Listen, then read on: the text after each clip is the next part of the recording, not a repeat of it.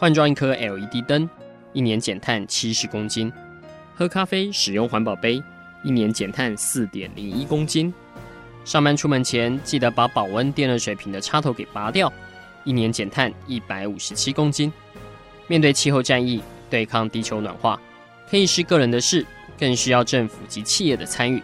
台达电子文教基金会邀您一同寻找既能提升生活品质，并可大幅提高能源使用效率的提案。欢迎收听《气候战役在台湾》。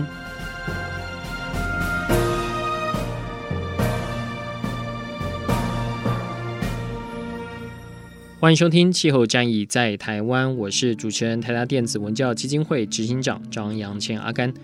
台湾的机车使用密度可以说是世界第一。那零组件的自制率哦，其实也超过了百分之九十五。但相对的，在全台湾在 PM 二点五这个空气污染物的排放量，其实有百分之二十五是来自于路上跑的这些汽机车啊。那如果我们去跟电厂来比较的话，哦，你会发现这这中间有一个蛮大的落差，哦可能跟我们一般认知不一样。就是一般电厂在空气污染上，我们看到环保署的数字大概是四哦。所以这种移动污染源到底该如何去做有效的这个管制哦？其实对台湾来说一直是蛮重重要的一个课题。而在这几年呢，包括不论是汽车，甚至在台湾我们比较常见的电动机车，这种运具全数电动化的一个方式，一般来说是被大家认定是可以很有效来抑制空污这样的一个议题。所以呃，今天在我们节目当中，我们请到台湾智慧移动产业协会的理事长王健全王。理事长来跟我们讨论一下，在台湾我们在推动汽机车电动化这块，特别是机车电动化这一块，到底目前的进度是怎么样？那它的愿景是什么？目前又遭遇到了哪些的一个困难？而这个协会呢，呃，它是以一个关心智慧运输跟干净能源相关的这个推动者共同组成哦。因为为什么会有这个协会的诞生？那王理事长在这中间扮演一个什么样关键的角色？那我们先请王理事长来跟听众朋友打声招呼。好啊，主持人呃，各位听众大家好哈。呃，陈鲁刚这个呃主持人介绍了，就说我们这个联盟会成立哈，事实上是基于这个就是智慧运输、关心智慧运输跟洁净能源为目的成立的一个联盟哈。它的策略哈，其实我们这个协会的策略就是一个连接国际，因为我们的机车在国际上是有竞争力的。如果说这种这种机车其实可以提升台湾的国际的品牌形象，所以这个连接国际是一个重要的策略。第二个是连接企业哈，因为事实上台湾的电动车企业，就是说我们事实上整个供应链是蛮强的，所以能连接上游、中游的零组件跟下游的这个载具哈，所以事实上可以协助整个产业升级转型，也可以创造很多就业机会。那再来第三个策略是连接在地。因为事实上，我们在地有很多的汽机车的一些行业、一些传统产业哈。那事实上，这些个体户都还蛮多的。那怎么样协助他们转些车行转型？好啊，包括这个车行转型，事实上可以加值他们的一些营收，那也可以创造很多的一些新的一些就业机会。所以，我们是连接国际、连接企业跟连接在地为一个策略来串联这个所有的一些相关的会员哈。那事实上，我们的智慧目的就是因为这种电动的载具结合行动装置，事实上可以做很多的一些应用，包括我们在平台上可以做一些大数据，嗯哼，包括可以协助政府做一些智慧的管理、智慧运输的一些体系的建构，甚至呢可以改变很多的一些商业模式。所以，这是我们朝着这个方向在努力做这个。联盟的组成大概是这样子，是因为我想，相较于十年前呢，我相信大家一定都感受得到，现在在台湾呃街头上面是电动机车企变得相对来说比较普遍，呃，可能有。很多地方都设了这种换电站也好，那或者是。在很多地方也有这种机车的这种充电站。那包括台达，我们跟中油也合作了这种，在嘉义这种就是机车的这种，让它储能啊跟充电是两者结合为一的。那如果在更早期的话，其实当我们去参与国际上的气候会议，我们也发现，在台湾有些业者也蛮愿意去跟国际上分享了，甚至是在国外也有这种电动机车的 share 这样的一个的 business 在运行。那当然，呃，这个协会是在二零一九年成立嘛，能不能大概跟我们呃大概介绍一下这个协会主要推动是什么？大概有哪些的一个？这个协会其实推动的就是关心这个智慧运输的这些相关的业者，包括智慧。行动这个一些上中小的产业业者哈、嗯，当然还有一些比如说专家，像机械的，嗯，好，甚至一些包括这个能源的，好啊，当然我我算是比较经济领域，然后还有一些环保各方面的领域，还有包括一些专家，甚至学校的一些，比如说对这个有兴趣这个行业的一些业者，甚至学生呢，其实都是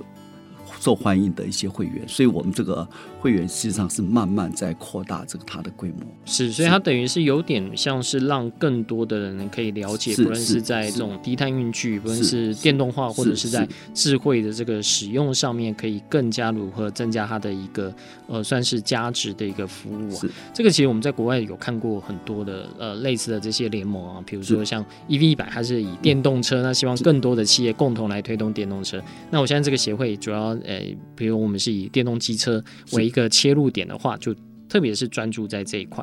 那呃，其实，在协会成立不久的时候，我们就看到全台湾第一本哦，台湾电动机车的一个产业发展的白皮书。对，所以在这份报告里面，其实就有提到很多这种台湾电动车跟过往这种机车，呃，大概相较，其实像呃，二零一九年我这边拿到的资料是说，电动机车的总挂牌数大概是十六万台，然后占比大概占了百分之十八点七啊。可是到呃今年到今年五月，机车整体的销售报告。电动的市占率反而在今年反而是下降的，在二零年下降，大概只占了百分之九点三。这个能不能请李市长大概跟我们大概介绍？我我想最近这是陈如刚刚这个执行长讲的哈，其实我们的电动机车最近来推动市场有相当的成效了哈。当然跟政府的补助政策多少有点关系，还有老百姓的自觉，嗯，包括这个年轻人对整个这个节能减碳是一个时尚潮流哈，市场有很大的关系。但是为什么会下跌？这个百分比哈，事实上就是今年大概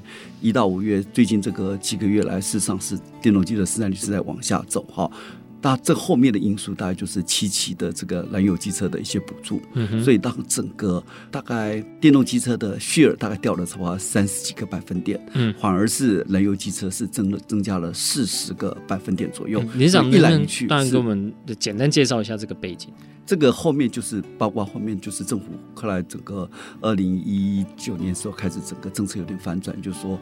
我们本来是二零三五要整个废掉整个的这个燃油机车嘛的这个政策，后来稍微有点改弦预测。嗯，那改弦预测的结果就是政府还继续对燃油机车做补助，而甚至呢补助的的这个它的费用还甚至超过对电动机车补助的一些款项，所以造成整个局面有一点点逆转，所以整个。电动汽车的 share 是大幅的下降，反而是燃油汽车的比重反而是在上升。嗯哼，对，这种补助这个燃油汽车的，事实上是台湾是全世界少数国家还继续补助燃油汽车的一个国家之一。所以最近联合报有一个报道，就是好像是七月还九月有报道一个，就说我们事实上是有点在开时代的倒车。嗯，对整个节能减碳的趋势来说是有点错乱的。是是，好，这个就是在越一开始，我相信在台湾看到电动汽车哦，大家第一个通常会想到补助。因为我看各县市哦，其实花了非常多的这些呃，不论是空基金也好，或者要找到这个财源，鼓励大家去做这方面的更换。那到后来，其实有不同的业者提出了，那如果我能够符合这个法规，我是不是也能呃获得相关的补助哦？所以呃那时候我们看到了呃，在台湾等于有一个在讨论，就用这种油电平权呃这样的一一个出来。但这个我们在国外来看的话，有有点像好像在。推类似政策的时候，大概当你推到一定程度，其实会有另外一种声音会出来，那两者之间就会在拉锯。只是说我们没有想到这个拉锯在 二零二零年台湾会这么大，就会变成诶、欸，好像呃反而是对燃油车的补助，现在看起来是呃相当多的，那反而是电动车的这个市占率是快速的一个下降。这个老师您是学经济的，这个有没有一个什么样的呃？比如说是一个模型或什么，是可以去提到类似这样的一个状况。因为台湾现在是一个相对是一个多元化的社会了，嗯，好，所以多元化的社会是特别是在有点选举或者是什么一些，比如说公共政策的较劲上面，常常会有一些。各种不同的利益的较劲哈，那台湾基本上是一个比较 balance 的社会，希望说可以顾及到各个利益团体的一些东西啊。但是我觉得这种节能减碳、这种电动汽车是一个不可逆的趋势，嗯，因为这个全世界各国都是同样在朝这个方向走，所以我觉得说政府其实就说我们政策稍微有点调整的时候，也应该有一些它的落日条款，嗯，让这就说告诉你说这是一个趋势。那我现在。补助你不代表一辈子补助你，我只是让你度过个艰困的时间。嗯、但是将来我就是，比如说我给你五年的时间做最好 ready，你要做心理调试，嗯，那我就要从这些方向走。那补助会逐步的这个减少，而且有落日条款，那这样的话才可以达到他的目标，因为这是一个。普世的价值，或节能减碳，这个燃油机车的减少耗能，这都是一个普世价值。那全世界都是在朝这方向，台湾是少数几个国家里面还继续补助这种燃油机车的，只是感觉上比较不符合那么时尚潮流跟整个整个世世界的一些期待跟趋势是这样子。在台湾的消费者对于像是电动机车或者一般燃油机车，其实。大家会对于比如说它比较安静、比较干净是是比较有感，还是针对价格这个补贴的是比较有呃？其实都有哈。其实我觉得品质哦，这种绿能这个 differentiation 哈，这种品质的追求，其实是一般大家都追求的。可是如果说涉及到你的所得，就是说，因为通常你比如说你你所得最近这几年台湾有点 M 型化的社会，嗯哼，所以就说所得差距其实在拉大，但是机车基本上还是比较中所得或是中低所得人的一些普遍的交通工具，所以来说，因为最近这几年来经济虽然台湾表现虽然不错，但是还算是一个比较没有那么高的成长，所以对价格的敏感度。就很高，特别是你的中所得的一些族群，年轻的族群对价格的敏感度，嗯、这个我们叫价格需求弹性，其实是影响很大。嗯、所以政府如果没补助的话，它就会稍微有点摇摆。但是整个年轻人追求差异化、追求环保、追求绿色，这都是一个。嗯哼，一个一个一个趋势啦，恐怕就是一个不可逆的趋势，是这样子。因为我们有看到像呃电动汽车跟电动机车这两个切的族群好像有点不太一样。我们看到电动汽车它是走这种呃属于这种豪华车，嗯呃或者是性能车这方面去做切入，它不是一开始啊，当然也有啊，呃不过塔塔在台湾没有卖，这种比较经济实用的这种这种小车，对，但是呃可。当台湾我们在推这种电动机车的时候，你你是看到是我们尽量把它的补助去压到跟你去买一台一二五 cc 或者一五零 cc 的这个机车是类似的，就这两个 approach 是不一样。老师你怎么去看类似这种机车跟汽车在同样是在推动低碳运具上面，嗯嗯但它采取这样呃截然不同的一个方式？因为因为这个，我觉得低碳的这个汽车，哈像 Tesla 这个东西是一个非常 fashion 的东西。你看一部这个 Tesla Three 大概就是卖到一百一百五、一百六左右，然后一般的汽车大概就一百万左右。所以其实价格应该不是一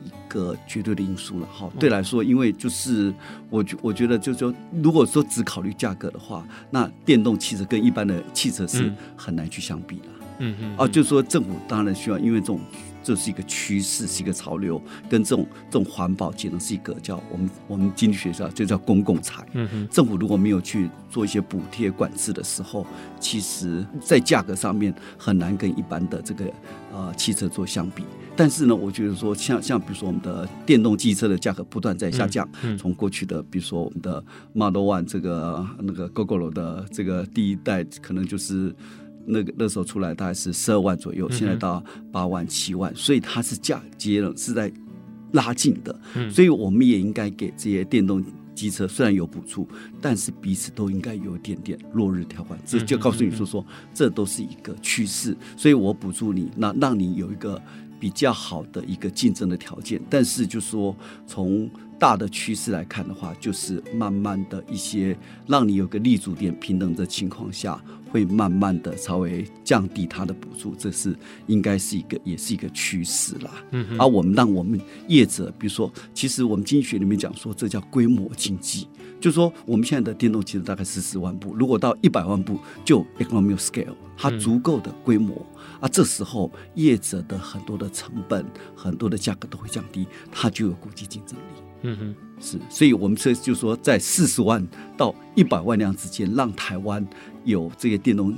汽机车有它的立足点的平等，有足够的规模经济，它有竞争力的时候，政府的时候就可以松一口气，这样子。嗯嗯嗯。其实我们看到，在今年呃，有许多的补贴或者这些价格，是基本上因为会跟 COVID nineteen 之间有，是，是包括最近刚宣布这个电价又再度的动涨哦。是，我想这个跟呃希望就经济上面做一个稳定是有关系，所以就变成在推动相关这种比较呃新的节能的哦。呃，甚至我们在谈所谓叫绿色振兴啊、绿色复苏，有些时候会是是。彼此会做一个 trade off 啦，特别是在台湾，在欧洲当然还在这一块还是蛮强调的。所以，那老师您看到就是在呃，如果我们按照这个协会呃之前所出的这个白皮书，因为当那时候还没有预测到像 COVID nineteen 这样的一个冲击，嗯嗯嗯，那假设等到疫情过后，您觉得在整体电动车，特别是电动机车的这个产业，它应该要朝向一个什么样的发展是？比较健康的，其实刚刚老师一直提到说补助这一块，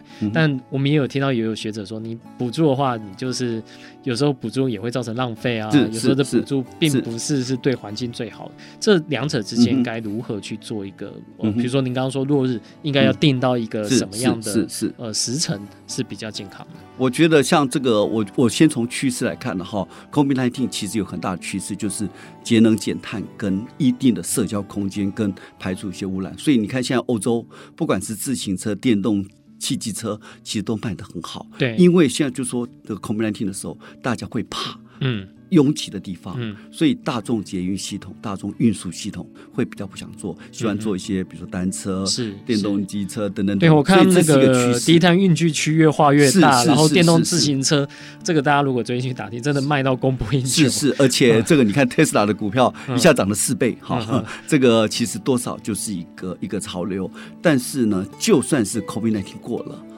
这是一个其实一个不可逆的趋势，就是雄狮董事长这个王文堂有说过哈，就说我们现在很多结构的变化，就算是疫情结束了以后也回不去了。所以告诉你，就是说，这种未来，比如说整个干净的空间、社交的空间、安静环保等等等，不管是工厂，不管是创业的空间，不管是餐厅，都会慢慢的走这个方向。嗯啊，所以将来这个电动汽车恐怕都还是一个一个潮流啦。嗯，好啊，所以但是因为这个就是从全世界的例子来看，就说因为这个电动机车这是一个潮流，是一个方向哈。那它一开始的成本因为量少。没有规模经济，因为燃油机车本来就差不多一千多万辆哈，所以这个东西它就有足够的 economic scale，所以它的利率点是不一样的啊。政府如果是一个政策，我们经济学说这叫公共财，嗯，因为这种污染、这种去污染哈，这个保持这个节能这些东西都是一个一个就是公共财，就是说政府一定要有一些。萝卜也要一些棍子，比如说我管制这个机车，让它 face out，那一方面补助这些新的这个电动机车，这样子让它有一个慢慢量可以上来，会有个立足点平等。这过去这个都是一个门槛的效果，像我们过去的这个录影带被这个 DVD 取代，都是一定要到一个转折点，它才会这样子。但是如果说我们一直补助，也不是个办法。是，所以政府一方面有管制。一方面有补助，但是呢，你要给他一个时间，比如说告诉你说，我这个时候，比如说我们现在的电动机大概四十万部，嗯、那如果说将来可以到呃一百万辆，哈，这样四到一百万辆，实际上就大概会有一点 economic scale 一个 balance 的一个平衡点，嗯、啊，这时候政府就应该这个时候靠稍微慢慢给他 phase out，慢慢给他调下来，嗯，所以政府要给。燃油机车一些管制，好，让它可以就知道我要落日。但是我们同样的对电动机车，我们也要给它有一些竞争的条件，但是也要给它一些一些虽然给他喘息空间，但是也给他一些压力。嗯，比如说我到什么时候，我就会慢慢的这个补助会逐渐减少，你要逐渐的茁壮。你这个量如果没出来，那你可能就是要自己可能要有一些。政策来来来来自己来应应应这样策略来应应这样子、嗯、是。其实我们看到，不论是电动车或者电动汽车这个价格，当然它是逐年的是。呃，随着刚刚老师讲的规模经济起来，价格会越来越亲民了。是。那我们有看到相关的这个，不论是 Bloomberg 或者是 IEA 的分析哦，大概都是比如说二零二二到二零二五，它是因为电池的价格会逐渐的下探，所以会达到一个甜蜜的呃这个交叉点。是对，所以像这样的状况，您觉得在台湾的发生会通常会 delay，比如说是落后在国际上面几年才会有这样的发展，还是说它其实我们是有机会？因为如果在台湾机车供应链百分之九十五都是属于我们自然，我们是有机会呃抢在大家。呃，开始能够认同这一块去攻占这样的一个国际市场。嗯嗯。我觉得台湾一般来说，我们的很多的一些趋势都跟国际间的趋势是亦步亦趋了。亦步亦趋。那我我觉得就是说国际间，因为台湾这个 COVID-19 以后，其实对电动汽车这是一个 trend，哈，是一个潮流。嗯。那第二个是台湾现在就有很多的电池啊这些东西，慢慢的，因为现在就是其实油电。这个燃油机车的价格也在上涨。嗯哼，现在就是说，因为我想可能是有一些盯住的效果，感觉上就是说，它盯住了电动机车的一些价格，嗯，就说它就说开始慢慢也在上来，所以两个差距是越来越大。因为燃油机车的他们认为说，哎，这个我的安全标准越来越高了，我环保标准越来越高，人力资源价格越高，所以它也跟着上来。它一方面有一点盯住这个电动机车的效果，所以就说我跟你其实没有差很多。定价上面，它盯着电动车的那那就是它或许就说我定了一个价格，就接近你的一些价格。嗯，然后呢，但是呢，它就当促销手段。比如说，如果说今天有消费者要求说，哎，要降价我才要买，所以他就会拿这个 bargaining power 当你降价的手段。嗯嗯。所以，但是如果消费者你比如说去买买燃油机车，你没有去杀价。你可能就变得冤大头，嗯哼啊，所以我觉得我们的这个电动机车跟燃油机车的其实价格会越来越接近。那越来越接近的话，如果将来就是这个经济环境稍微改善以后。价格不再是一个绝对主要因素，而且大家都开始接受，就说这个有我们就是良币会驱逐劣币。比如说大家都认为这是一个趋势，你反而造一个污染的时候，你反而现在就说可能，比如说百分之十的人是开那个骑这个电动机车，可能还没有那么大的压力。嗯。可是如果百分之三十、四十，你都开始在做骑电动机车的时候，你会对另外一半人产生压力。嗯。因为就是说你。你这个耗油，你这个不环保，你就是不酷的行为。嗯，所以台湾其实环保教育做得非常成功。所以慢慢这个东西如果有点教育，慢慢深植人心，那我们的电动汽车从四十万到比如说到八十万到一百万，慢慢它有损益两品，其实就很容易。所以这就是一个良币会慢慢的会淘汰劣币，大概是这样的。所以老师对这方面基本上是比较乐观的，我觉得、呃、希望 在这一块，包括我们的技术啊，这些都是有机会是可以。我因为台湾的机车的供应链其实是相当强，我们的不管是汽车零组件跟机车零组件，事实上都在国际间有一定的竞争力。那为什么台湾没有办法打入到 Tier One 的这个第一级的这个这个供应链？最早是因为我们都没有一个名牌的。机车或者原版的汽车，所以台湾我们的汽车零件做得很好，但是我们都做 upsell 的，嗯，就是售后的一些的维修的一些 market。我们不管是汽车、机车都一样啊。如果说将来有一个我们几个慢慢这个品牌的机车哈，这个电动机机车的开始起来以后，慢慢这个东西会带动上下我们的下游的机车可以带动上中游的这个零组件厂商，整个就是一个很好。完整的供应链就会有它的一些竞争力。嗯，这点我就很好奇，想请教老师哦，因为呃，在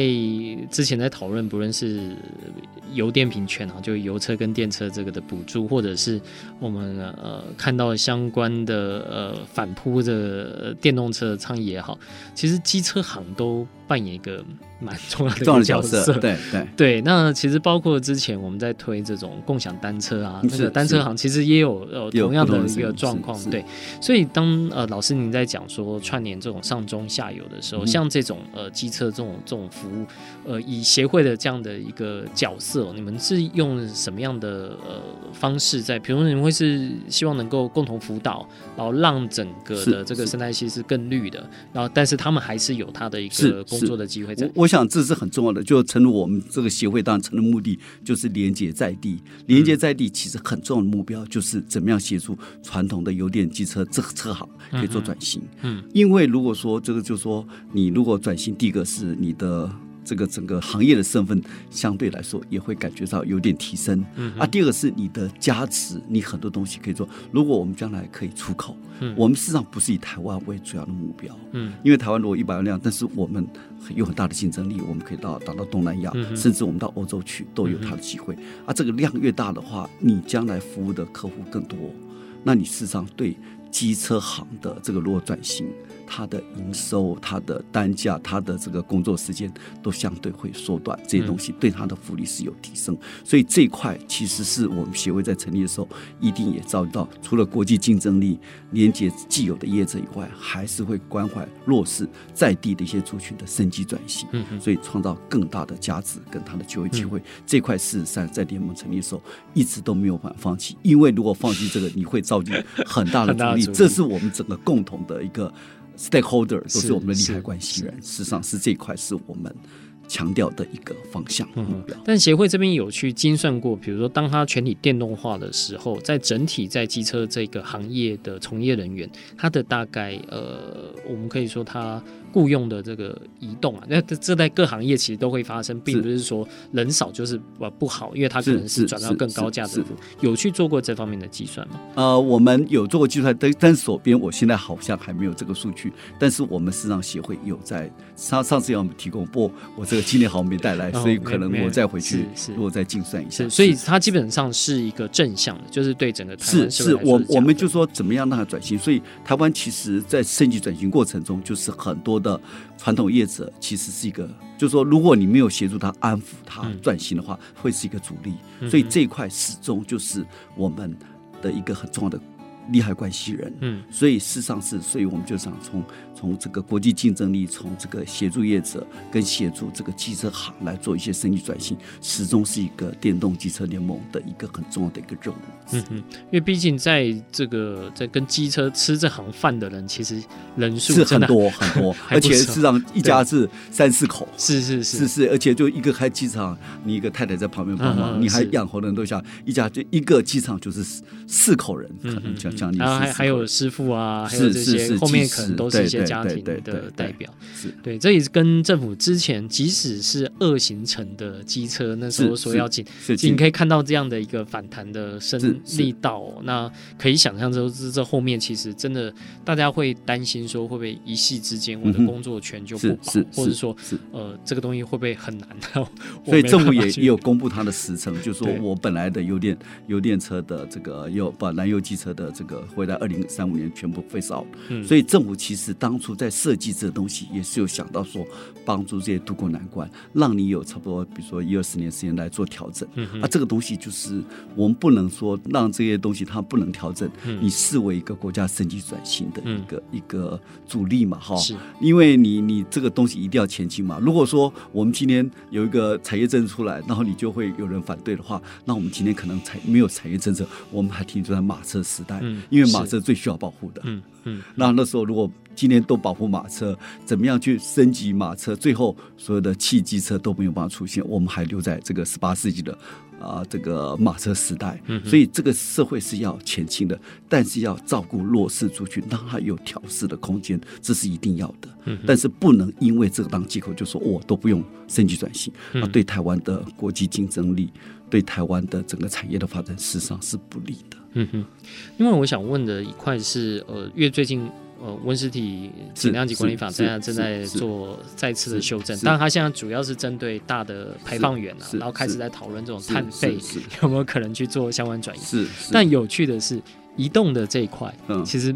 看起来好像比较少在它这里面做讨论，但其实我们每个人去加油的时候，这个。燃油的空污费其实是有的，就是含在油钱里面，但但没有那么高啦。就是说，是呃是有，但是说是不是能够影响到你说你放弃燃油车改用电动车？呃，现在我不知道有没有相关的研究是证明说这个是有这样的一个效果。呃，当然，因为就是说这个从节能减碳来判，我我最近说我。有看了一些数据了哈，就是说从从七月的角度来看，这个一氧化碳的排放量哈，事实上我们从公路局的一些估计来看哈，就说可以节省掉一千六百三十六公斤的这个所谓的这个排这个排碳量，等于是这个整个整个一个月哈就可以减少大概大概是六百三十六座大安森林公园的。排碳量，所以相对来说，事实上是相当惊人的。嗯嗯，所以这个大概是从公路局的估计，就是说，我们估计大概就是每天的这个电动机车，每一个月大概骑四十，每一天大概骑十三点三公里，然后我们大概四十万部的电动机车，算起来就是整个排碳量的减少就是一六三六公斤的一个排放量，相当于六百三十六座大安森林公园的。排放的一个数目，所以这个数字看起来是蛮惊人。嗯，那理事长，你有没有想过说，像您刚提到这个数字，嗯、它等于是有它市场上的这个碳的一个价值，是那这个有可能去做什么样的转化吗？不论是对每个车主来讲，或者是说是在联盟来讲，对企业，是我我觉得台湾节能减碳，因为台湾其实是我们是是一个就是遵守这个碳排放的公约的一个国家嘛。嗯嗯、啊，如果你节能减碳效果好的话，其实因为碳现在就是说很多你这个排放量太高的话，会变成将来。有一天会变成被抵制的目标，是，所以这里面从，因为台湾是一个很重贸易的国家嘛，嗯、啊，如果说你这个太胖了，如果说我们这个呃这个机车的移动源开始减少的话，慢慢的可以整个让总量管制在慢慢的达成目标的话，我们实际上在贸易上也会比较顺畅。嗯、那很多东西其实你这个碳排放量，就是说台湾有竞争力，就是 differentiation，就是要跟世界的产品差异化，我们的绿色能源。还有这些制裁权、国际认证，都是一个创造差异化的一个竞争的手段啊！所以我说，绿色能源这些东西都是一个绿色节能，都是一个很好的。所以我们的电动机车、电动汽车，恐怕将来就是一个。也是一个目标，是因为我有看到有一些呃商办建筑啊，他现在在做节能，但他先去申请环保署这个先行抵换的，是是呃对小额的，是是是 可以可以有一些有一些碳权，那这个碳权将来是不是可以交可以 trade trade 可以交换？所以理论上是有这样的一个机会，我我觉得应该是有这个机会啦，就是说你将来这个节省了以后，那可以去做抵换哈，甚至对整个国家的总量管制可以。降低，然后你这个一些，比如说像我们现在说，你年轻的时候做一些公益，这样老的时候你可以换一些 token 来回来，让人家来服务你。所以这个我觉得这个换，比如说这个应该是有它的一些交易的价值。这个东西我觉得可以设计，不过这个东西可能需要一点时间去做一些设计，来做一些 trade off 这个东西。OK，所以以协会的立场来说，你们会说想要呃，比如说刚刚我提到这个碳费，是是是。那现在虽然已经有燃油的这个空污。的是含在油里面，那将来你会希望说，呃，其实对于汽油或是呃，大家也知道燃油机车所造成这个健康风险，这个其实也已经有换算的这样标准，能够让真的污染者能够去付费吗？呃，我我觉得这个需要，好像这种东西其实是一个目标，但是这需要有点公权力的介入了，嗯，因为这个东西就是说我们可以来规划一个方向啊。如果说我有一些配套，有一些好的做法，然后也是一个容易。practice 可容易去执行的一些东西的话，那再来说服政府来利用公权力来介入，其实可能比较可行。嗯哼，所以就说我觉得协会可以努力，就是怎么样来做一些一些规划配套。嗯，好啊，最后慢慢的这是一个长期的目标，来说服政府。利用这个公权力来做一些这些东西的交换，那就会有它的一些价值。所以我就说，这种节能环保，这都是一个公共财。嗯哼，这个公共财的部分，当然政府一定要有萝卜有棍子，才有办法去执行。嗯，啊，这个时候协会可以来做旁边做配套、做 push 来做宣导、来做这些，比如说一些规划的工作。是是。是是好，刚刚以上大概是谈到在台湾我们在推动这个政策上，那接下来就可能再谈比较远一点了，就是在整体像电动车的这个的呃，不论是它的排放啊，或者说它所达成的相关的一个效应哦，我想这个在国际上应该有蛮多类似的报告。那在国内，在我们当初出的这个白皮书里面，应该也有很明确的写说在电动车的这些效应，但。其实或许是因为有些呃呃相关的 campaign 哦，其实你会发现大家还是会去说啊，你这个电还是来自于呃烧煤的，呃，其实你跟电动车来说，你在呃电池的这个生命周期里面的排碳跟这个燃油车到底相差多少？其实还是会有类似的文章出来，嗯、我们就看到其实经常都会有这种呃呃重复的重复的啊、呃，甚至有人就是。剪下贴上了，就就会不断有这样的讨论。我不知道在协会这边有想过说，呃，面对有些甚至是。可以说是恶恶意的这种，是误导大家去做的，是是有做过什么的一些想法或者？因为事实上我们做的估计哈，当然有一个朋友问我说：“哎，那个电池本身在做这个电动车的电池本身，其实也会有些污染哈。但是如果你把整车燃油机车从零件各个零件去拆放掉，它其实它的污染事实上更严重。但是我们现在就说哦，你电池事实上 是很大的污染，所以其实都是以偏概全了哈。那我们这里面有做一个估计，就是说。如果说那个符合七期环保法规的燃油机车哈，实际上一氧化碳排放量是每公里是两百四十四点八毫克，电动机车只有二点二毫克哈，所以呢，事实上基本七期的就符合环保标准的七期的机车哈，它的比电动机车的含量是高出一百一十一倍。所以事实上，这个是指整个生命周期。是是，对，因为电动汽车骑的时候其实是零排放，是是是是，所以就是至少是就是说是一百分之一倍，就是我们电动汽车的排放量哈。但当然也有人误导说，哎，我们这个很多的一些会会不会影响到台电的电量哈？这里我我们也有做了一些估计哈，大概就是我来看一下哈，这个有一个数据我查一下。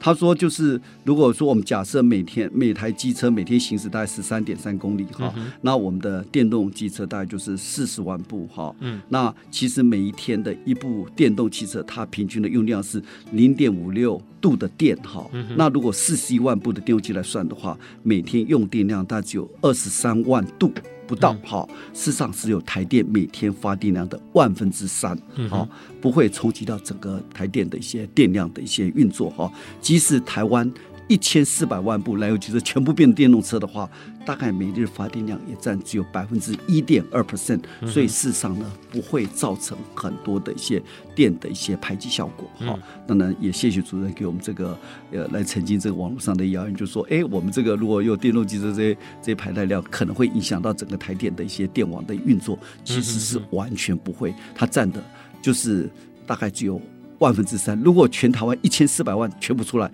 也大概就一点二 percent 的一些用电量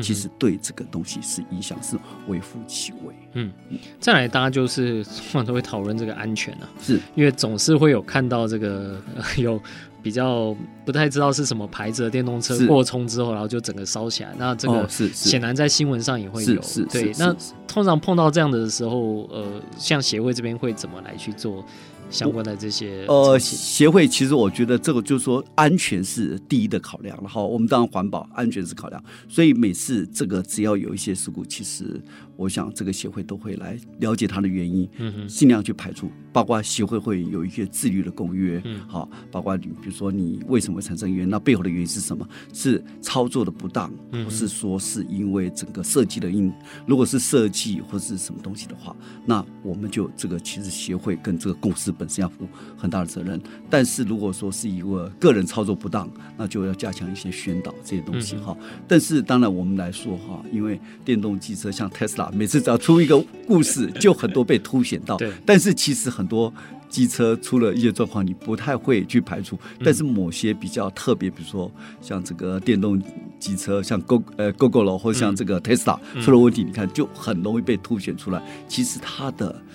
出事率其实还是相对于在这个安全的标准之下，嗯、但是有时候就是因为你这个树大招风，或是你比较新的品牌出来，就会大家是一个焦点。嗯哼，好，所以我们这里面其实我讲协会会让这个成员里面一定要了解这个，比如说将来出事原因是因为电池爆炸，或是因为使用不当，或是怎么样的啊，这个东西都会，我们都会有一些规范，然后一些强制性的一些做法来了解原因，因为这个东西安全是第一。那环保当然也是很重要，但是安全事实上是不能打折扣。嗯，其实我们常常看到类似这一类的，比如说是呃影像啊，或者是新闻在传，可是有时候发现，哎、欸，它也不是发生在台湾，可是自然就会有人把它剪接进来，剪接进来。那起来有一些是刻意的这个是是是是呃栽赃或是移花接木。我不知道是不是全球都是一样，还是只有台湾会特别严重，就碰到这样的一个状况。我相信应该全球都差不多啦，就是只要有人他们觉得可以运用影像去去做这方面的影响，那协会通常都是以一个澄清的方式让大家能够更了解。不过在实际上在，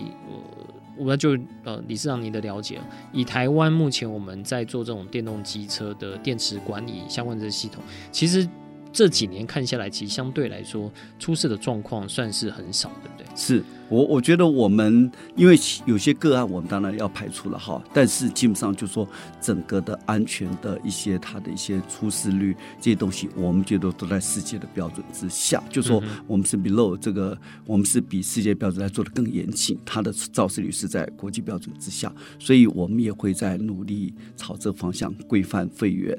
那让这些东西事实上保持，让这个其实联盟最大的目的，当然成立就是希望说规范。在安全环保的驱动下来推动整个台湾的电动汽车产业。嗯哼。好，所以刚刚有提到很多都是在跟电动汽车本身哦。那当然，这个协会它前面挂上一个智慧哦，那也是很好奇说，当它未来结合更多这种 IoT 呃相关的，甚至是五 G 更加的一个蓬勃，我们彼此的反应时间更短的时候，它其实是不是可以做更多的一个运用啊？呃，在电动车上面，我们看到不同的车厂有的是这种远距推波，它就让你的软体、韧体都可以啊彼此在做结合、做更新。那也看到了。呃，比如说 vehicle to house 这种 V to H 或者是 to grid 的双向的这种充电系统，甚至是协助整个电网去做一个调度了。那这种我们在国外已经有看到蛮多这这些案例。那你觉得在台湾哦，在我们做，呃，当然我们可以知道车主的使用一个行为，那对业者来说，他可能会提供更多的服务。除此之外，它对于台湾整体的，不论是交通网来说也好。电网来说也好，在智慧运具、智慧的这些电动运具上面，可以还扮演哪些角色？我想，陈如刚刚那个执行长提的哈，就说一开始对消费者来说是有帮助的。比如说，我们事实上是整个智慧，我们讲说电动机车哈，它包括它的智慧装置，跟它电动机车做一个大数据平台的连接哈。嗯、那第一个就个人来说的话，他比如说我可以了解这个消费者哈，他呃有没有超速。啊、呃，有没有这个转弯的时候有没有打方向灯？会一个好的驾驶。所以这里面如果结合保险来说，比如说你这个好的驾驶的，你可以保费比较低，这就是一个应用的模式啊。那从企业来讲说，将将来比如说如果这做得更好，比如说鸿嘉登最近有什么智慧的仪表的这些东西连线，它就可以做很多的应用。比如说将来甚至呢，我们的电动机可以做一些车联网啊，我汽车有车联网嘛，那。机车也可以车联网，可以结合生活的一些冰箱什么什么的一些一些结合，事实上也会产生很多新新的模式。好，那就这个国家来看的话，因为这个电网，你比如说你在智慧运输的一些管理上面，也会有说，比如说节省能源、升级转型的好处。那甚至呢，帮智慧的一些一些智慧的能源的管理，实际上也有降低一些能源消耗，做一些整体，所以可以把这个电动。机车的一些智慧化的东西，跟政府的一些相关的节能，它的一些规划政策目标做连接的话，可以有效的达到，包括这个智慧运输，包括智慧能源管理等等等一些相关的目标，可能都是一个方向。嗯哼，这个有没有一些也是呃，看得出来说这个是未来？呃，是有获益的一个可能哦，因为我每次看到那种呃充电站、换电站，我都觉得这个背后一定有什么阴谋，这绝对不是一个单纯的换电站而已，它一定有未来的一些价值服务在这里面，应该可以吧？就像说，最近我看的一些东西，像比如说，呃，像这个有一个冷气机叫大进空调。他其实就说他本来是卖冷气机的，后来他现在协助跟业者去做一些节能服务，但是我不收费，嗯，可是呢，你一旦节省了电费，我可以跟你分论，是我可以分享你的一些佣金，对对，ESCO 的 service 这样子。啊，所以将来我觉得这个这个东西智慧管理，我们如果说可以帮助政府、帮助业者来做有效的节能，可不可以有一些也可以 feedback 啊？对政府来说，这是一个好处，就是说可以反映到，比如说我刚刚讲说保险可以反映到保费的降低。如果我们的这个智慧电动车、电动机车可以帮助政府做节省能源，就智慧。电网的一些相关管理，那我可不可以拿到一些像刚刚主持人讲说的一些碳权？是，可不可以回来降低我的电费？嗯，所以这里面很多的设计都会让整个一些 proposal 有一些可能性。当然，我想说，我们协会可能如果有机会，我们这个财务比较。充裕的时候，我们可以来委托这些类似研究，看有些新的怎么样来协助政府做一些智慧能源的管理、智慧运输的管理。然后将来我们可不可以让业者也可以得到一些好处？就是一个是叫双赢的策略。是是是。因为每次看到这些充电站，我就想，比如说它跟便利商店做结合的话，是是是，我在想，那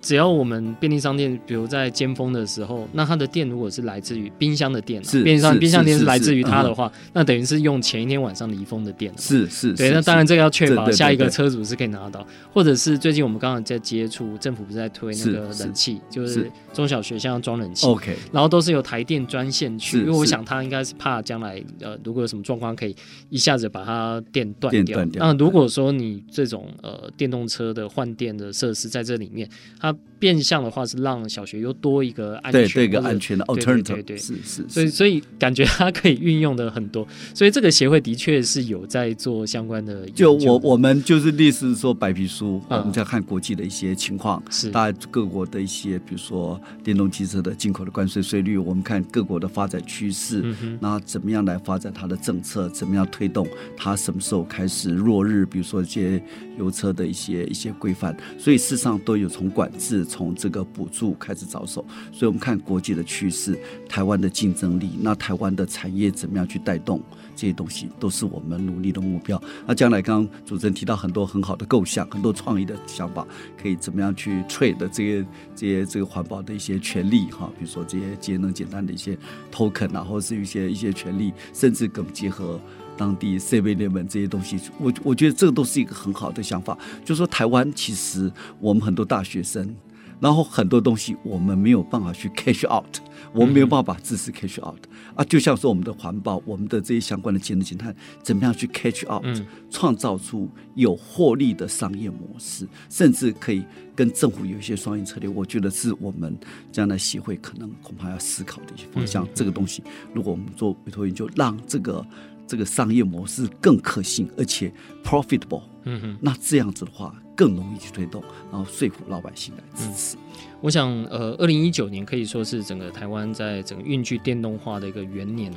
如果我们从它的这个市占率整个起飞来看哦，那接下来应该会有更多就是在这种能源转型上面所有的这种附加服务。而在电动机车看起来是台湾目前是冲最快的，就是在如果跟电动车比起来，或者其他的这种呃辅助服务呃，在逐渐上路看起来来说，而且是大家碰得到也接触得到，所以在这一块相信在台湾。再加上这个产业过去养活了这么多的家庭，那他再创一个新的一个契机哦，一定是呃大有可为的。今天我们非常谢谢理事长来到我们节目当中，那也希望理事长在下次来的时候，也让我们可以知道更多国际上这有关电动汽车这种新的研究。谢谢谢谢谢谢谢谢谢谢谢谢主持人，谢谢各位听众，谢谢。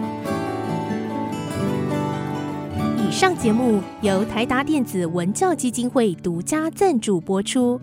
台达电子文教基金会邀您一起环保节能爱地球。